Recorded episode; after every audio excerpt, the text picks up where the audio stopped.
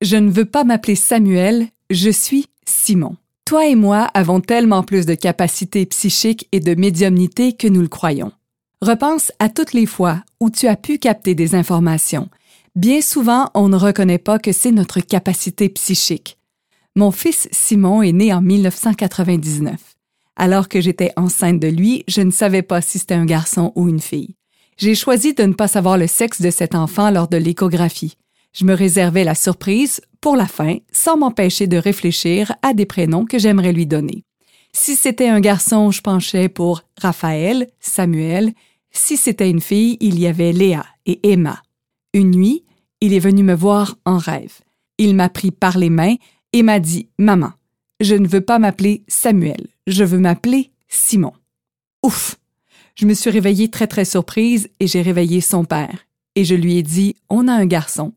Il s'appelle Simon et c'est non négociable. C'est clair. C'est compris? Il s'appelle Simon. Il ne veut pas s'appeler autrement que Simon. C'est drôle parce que quand j'ai accouché, ça a été super long avant qu'on sache si c'est un garçon ou une fille. Le temps que médicalement tout soit sous contrôle, je n'arrêtais pas de demander mais c'est qui, mais c'est qui? Et finalement, on a regardé et on a vu que c'était un garçon. Je lui ai dit Simon. Simon, merci tellement de m'avoir donné le prénom que tu voulais. Merci d'avoir établi la connexion avec moi avant d'arriver sur ce plan terrestre. Pendant la grossesse, il est aussi venu m'indiquer comment il était mort dans une autre vie. C'était un enfant qui avait extrêmement peur de l'eau quand il était petit. Il m'avait montré comment il s'était noyé dans une vie précédente. On y croit, on n'y croit pas, ça c'est libre à toi. Mais pour moi, c'est très léger et ça me permet de renforcer mes capacités à découvrir ce que je sais et ce que j'ai toujours su. J'aimerais ça savoir si tu as des histoires comme ça. Que ce soit enceinte ou non, garde ce qui remonte dans ton cœur. Je te poserai une question sous peu en lien avec ceci. Et si on parlait davantage de toutes nos capacités de médiumnité et de canalisation, pourrait-on devenir encore plus puissante?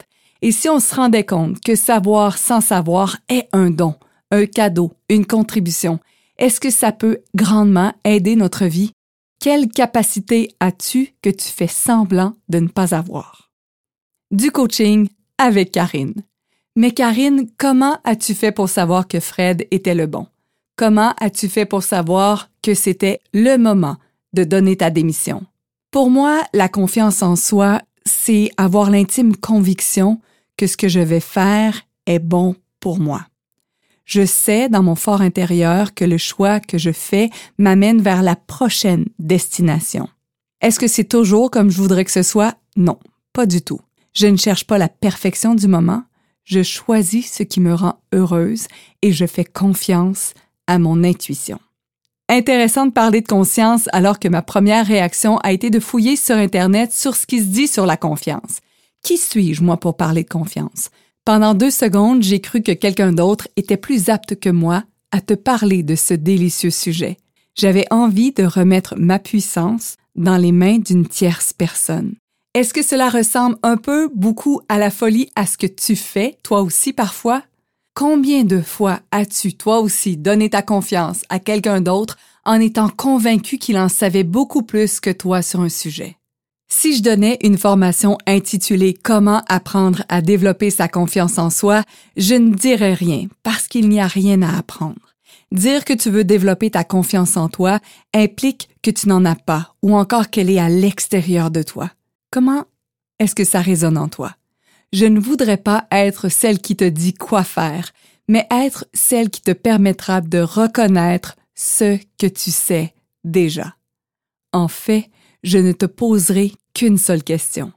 À quel moment, dans ta vie, as-tu fait confiance à ce que tu savais au plus profond de tes cellules? Prends quelques instants pour laisser monter quelques-unes des réponses et tu peux les écrire. Et si au lieu de parler de ton manque de confiance, tu regardais plutôt tout ce que ta confiance t'a déjà apporté?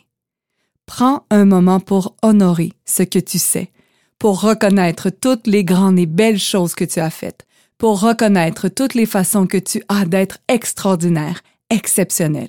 Pourrais-tu reconnaître qu'il n'y a pas de manque en toi? Et si au lieu de faire la to-do list, toutes les choses que tu as à faire pour avoir plus de confiance, tu regardais plutôt ta tout-donne liste, la liste de toutes les choses que tu as déjà faites, en pleine confiance. Prends un moment pour t'honorer.